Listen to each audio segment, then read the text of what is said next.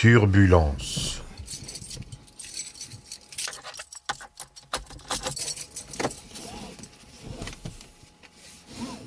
Quelle boulimie mentale Mon moulinet crânien au réveil matinal m'obnubile et me guette à trouver tout moyen d'accaparer ma tête. Écouter la radio, consulter mes messages, avaler les infos, zapper toutes les pages, spéculer sur les cas de ces jours annoncés, m'inquiéter du tracas, de qui a pu penser ce que j'aurais pu dire et aurait mieux dû taire. Que pourrais-je prédire de ce qu'il reste à faire?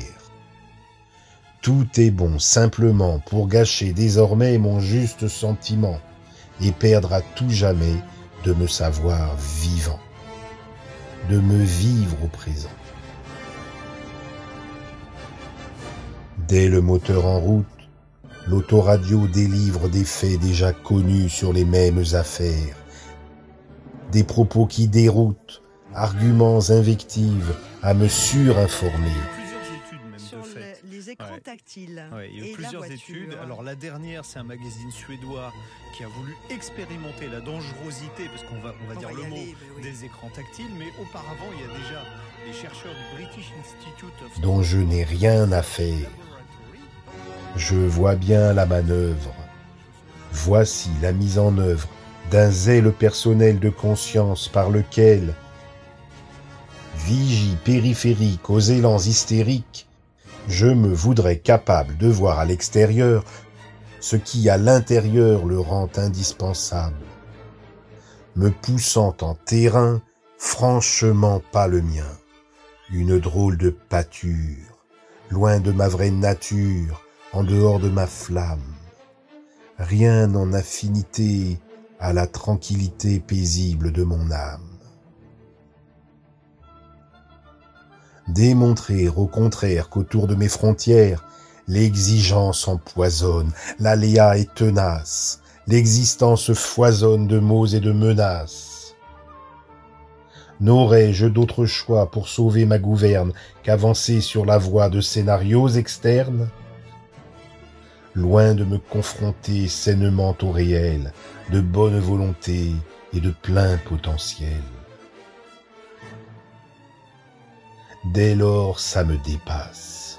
Je me vois dans la nasse de l'entière dépendance, à géniale influence de stock de pirouettes en lot de certitude, accumulation d'aide, bravant mon aptitude à assumer ma place, au point que je déclasse ma souveraineté d'oser les congédier.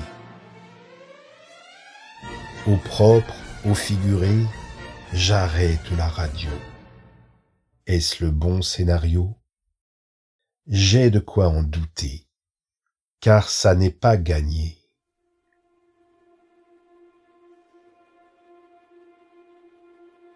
Des vagues imaginaires brisant les digues en mer, pousse à coups de boutoir mon esprit saturé, vraiment pas attiré par tant de défouloirs. Or, si dans la voiture j'impose le silence, en rien cela n'assure de taire ma turbulence. Assez inattendu, rien n'est perdu non plus au lieu, comme souvent, d'emprunter des dédales en dehors du présent, d'où mes pensées détalent. Je me trouve inspiré d'observer la filasse de la pluie retirée des balais d'essuie-glace, libérant ma vision d'un décor qui fume, à l'aube en éclosion sur des nuées de brume.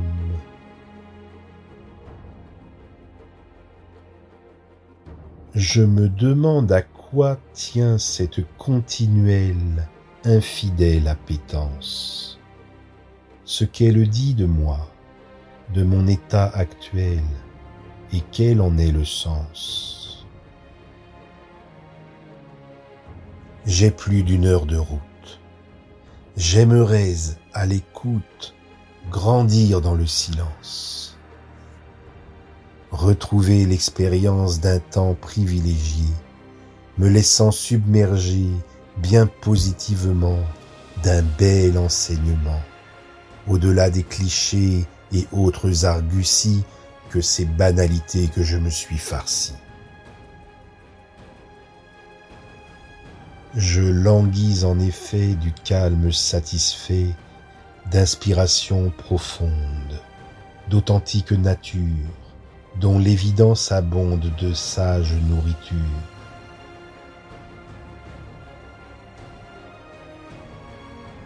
Réussir l'entreprise de dribbler le mental créerait le coup frontal, de réduire son emprise. Même si j'ai bien conscience qu'après ma vigilance, jaunirait sa tactique de vol automatique. Assez de l'équivoque par laquelle je convoque le calme par la pensée, proposant au mental ce défi impossible, l'effort monumental de se prendre pour cible. Tirons-en la leçon. Trouvons les conditions pour arriver au mieux en visitant les lieux où le moi est absent ou très peu agissant.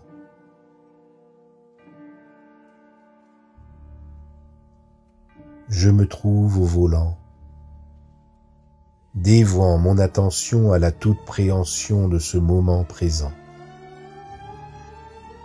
Le jour se lève, il pleut. La campagne en hiver habite sa misère, parée de voiles d'ombre, qui prend les airs frileux d'un horizon bien sombre, dont la ligne s'étale sous un ciel de métal.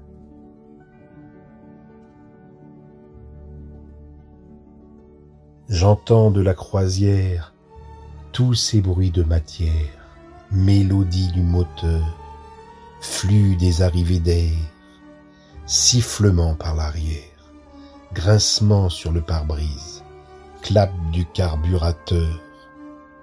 J'ajuste mon assise et règle mes interfaces pour m'unir à l'espace.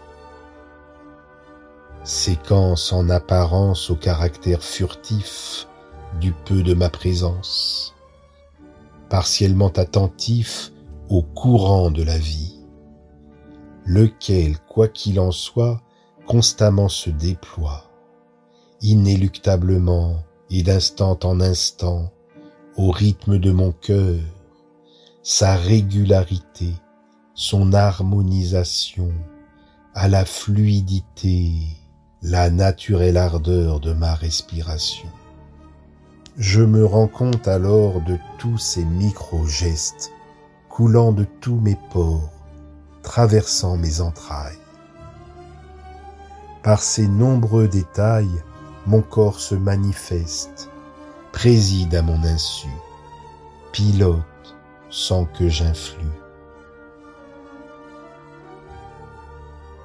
cette merveille à l'œuvre, exempte d'intellect, de si belle nature, qu'au plus haut je respecte, soulage mon épreuve, me fascine et m'assure de m'ouvrir librement à l'opportunité de paisibles moments empreints d'humilité.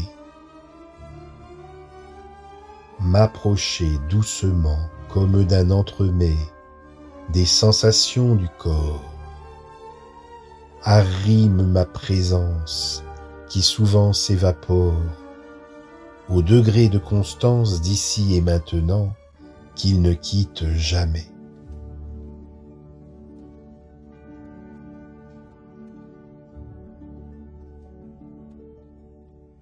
Cela produit l'effet d'atténuer les pensées vers l'impact parfait de tarir la marée de ces échafaudages poussant en permanence vers d'incertains rivages, loin de ma vraie conscience.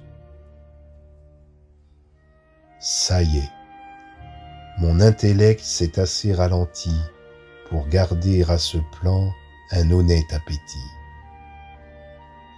Lorsque rien de ce vide ne me semble insipide, quand nul ne m'ennuie me suscite d'envie, que plus rien ne suggère que j'aurais mieux à faire.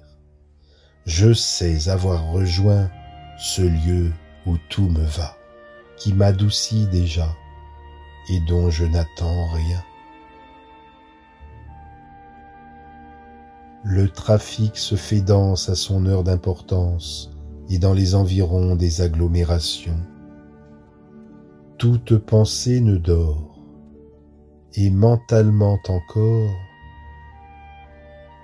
j'aimerais démêler ce qui crée la tendance me tenant à distance de l'intériorité, ce en dépit du fait qu'il y a belle lurette ressentant ses bienfaits, que j'en ai fait ma quête.